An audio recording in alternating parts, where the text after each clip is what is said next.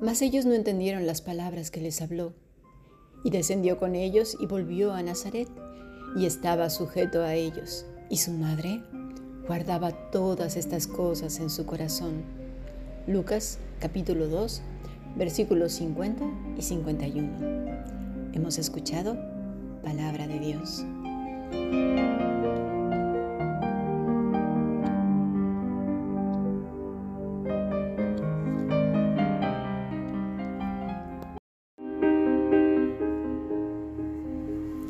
Fundación Bíblica te invita a participar tanto de esta aula internacional hoy apegados a él, como a sus cursos online en mol.fundacionbiblica.com. También adoración de siervos todos los martes a las 7.30 de la tarde España a través de nuestro canal de YouTube. Para cualquier información escribe a fundacionbiblica.gmail.com. Aprendamos juntos del Maestro. Te esperamos.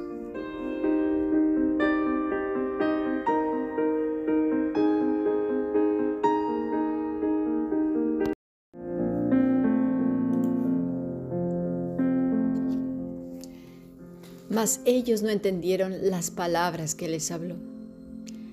Eso es lo que acabamos de leer en Lucas 2, 50 y 51.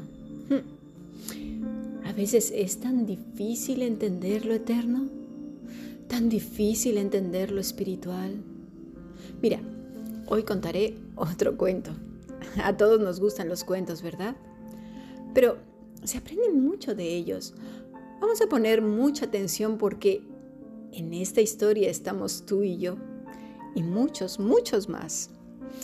Porque al final de cuentas somos de esos que no entendemos casi nada de la vida. La historia empieza en un jardín muy bello en el que había todo tipo de flores. Destacaba por encima de las demás una rosa completamente roja y bastante hermosa. Su color era muy intenso, por lo que se podía concluir que una persona pues la cuidaba. Pero la realidad era que en teoría nadie la cuidaba. Todas las personas se preguntaban por qué razón la rosa era tan bella y nunca se dañaba. La rosa tenía un ego bastante alto, ya que sabía destacar por encima de sus compañeros del jardín. Ninguna flor, animal o rosa podía igualar su belleza. La prepotencia de la rosa alejaba a los demás, pues no se atrevían a admirarla de cerca. Además, a su lado había un sapo no muy agradable a la vista. Todos sabemos que hay sapos muy feos con esos lomos inflados y fofos. Bueno, pues este era uno de esos. Así pues, su fealdad contrastaba con la belleza de la rosa. Lo cierto era que la rosa no le agradaba el feo sapo, ya que era muy grande y desagradable, ah, desagradable de ver. Pensaba que los demás no se acercaban a admirarla, pues por culpa de este sapo. Un día, la rosa decidió decirle al sapo que se alejara y nunca más volviera. Le dijo que era muy feo y prácticamente lo humilló. El sapo, bastante sorprendido y triste, respondió que si ella sí lo deseaba, él no tenía problema en irse, por lo que finalmente fue saltándose rápidamente, perdón, saltando rápidamente a otro lugar. La rosa respiró y dio gracias a Dios por quitar de su vida a ese sapo, porque finalmente puso en el corazón del sapo largarse de ahí para que ella entonces sí pudiera brillar. Transcurrieron algunos días y el sapo pasó casualmente cerca del jardín. Se detuvo a observar durante algunos minutos y descubrió que la rosa había tenido un gran cambio ya no destacaba por su inmenso color rojizo, ese hermoso, ¿verdad?, que brillaba y su belleza, sino por ser la más fea y descuidada del jardín. Sus pétalos estaban dañados y parecía que los insectos se habían comido algunas partes. Ya nadie observaba la rosa, por lo que era ignorada constantemente. Incluso a algunas personas les daba miedo acercarse, porque su estado era bastante pésimo. El sapo quedó muy sorprendido y se acercó a preguntarle qué había pasado en esos días en que no estuvo, pues él estaba preocupado verdaderamente. La rosa entonces le contó que después de que él se marchó, todo tipo de insectos se le acercaron para alimentarse. Entre los que destacaban estaban las hormigas, orugas, mosquitas, etc. Asimismo, las malas hierbas crecieron y no permitieron que absorbiera el agua que ella necesitaba. El sapo no se sorprendió, pues sabía que cuando estaba a su lado, él se comía todos los insectos y las malas hierbas no lograban crecer. Pero claro, la rosa no había logrado comprender eso porque era pues muy prepotente, arrogante y creía que todo se centraba en ella. Lo único que hacía, pues, era pensar en ella misma. Y color incolorado, este cuento se ha acabado. Creo que de las cosas más terribles que nos pueden suceder en este mundo es no entender nada. ¿Cuántas veces nos hemos visto obcecados con el entendimiento entenebrecido por estar ofuscados en la ira, la preocupación, la tristeza, amargura, con la piedra que nos está molestando el zapato o el sapo, ¿verdad?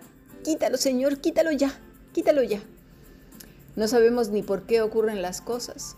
Lo único que queremos es que eso que nos molesta sea quitado. No nos preocupan ni las razones ni las causas, mucho menos esperar. Hay quienes en su análisis recurren al victimismo y no hacen otra cosa que echarse todas las culpas y cargas.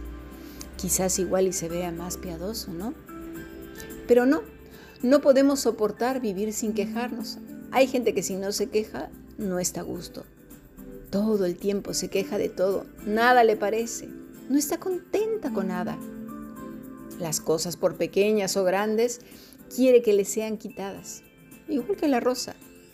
Creen que una vez que se ha quitado el obstáculo, podrán brillar sin ningún problema. Entonces sí, Señor, yo te podré servir. Entonces sí, Señor, yo podré hacer esto o aquello. Y entonces sí, Señor, yo podré brillar. Cuando Jesús nos dice que seamos luz, no es porque no vaya a haber obstáculos, más bien sino a pesar de todo lo que haya a nuestro alrededor, ya sean sapos, ya sean muchas flores o espinas o lo que sea. Pero como no entendemos nada, no entendemos el consejo divino, como lo vimos ayer, por el contrario, lo oscurecemos con nuestras necias conclusiones, pues a veces nos va como nos va solo se nos ocurre pensar que sin esas cosas, entre comillas, nosotros podremos al fin brillar. Qué necios somos, ¿verdad? Vamos a leer Eclesiastés 10, versículo 1. Dice así, las moscas muertas hacen heder y dar mal olor al perfume del perfumista. Así, una pequeña locura al que es estimado como sabio y honorable. Hmm, ¿Cuántas veces esas quejas, ese descontento, esas ganas de estar triste, amargado, enfadado, estropean el perfume de Cristo en tu vida? Dice que hacen heder, heder. La palabra es bash, oler mal, ofensivo, apestar, corromper, hacer abominable o aborrecible, pudrir, odioso, Ayer vimos los asuntos del Padre. Los asuntos del Padre es Cristo mismo en nuestras vidas. Eso es poner a contraluz nuestra vida con las escrituras y, contrastar, ¿verdad? Los asuntos del Padre con nuestras vidas. Pero, ¿cuántas moscas muertas dejas que caigan en ese perfume? ¿Cuántas? Mira, por moscas dice el texto Sebub con Z. ¿Te suena de algo?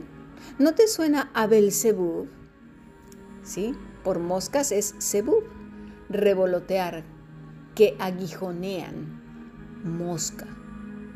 La palabra es también Mabet, que quiere decir muerta, pestilencia, ruina.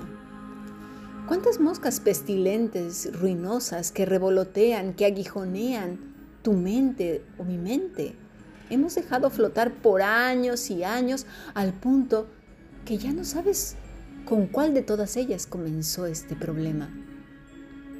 Ese suspiro que se ha convertido ya en tu carne y tu sangre. Ese suspiro de desaliento, de tristeza y de amargura y de resignación que interpreta la voluntad de Dios como una voluntad violenta, injusta, malvada y torpe. Ay, ¿qué pasará? ¿Por qué nos ocurre esto? ¿Y ahora qué? ¿Y ahora qué más? ¿Verdad? Esas moscas han apestado el perfume y no puedes proyectar a Cristo porque ¿estás lleno de moscas? Qué dolor tan grande es no entender nada. Es vivir como huérfanos y con la boca decir que somos hijos, simplemente porque, porque hemos aprendido eso, pero no lo vivimos. No es parte de nuestra carne y sangre. Qué dolor tan grande. Sí, Señor, pero, pero me cuesta, me sobrepasa, es demasiado doloroso. ¿Que no te das cuenta? Es que esta vez de verdad te has pasado, ¿eh? ¿Por qué has permitido esto o aquello? Oh, bueno, Señor, si esta es tu voluntad, esto que es tan horrible, pues bueno, que acontezca. ¿Qué le voy a hacer? Está bien. Creemos que eso suena piadoso y que estamos aceptando la voluntad de Dios. No, mis estimados. Sigamos aprendiendo. Vamos a pasar a nuestro siguiente podcast.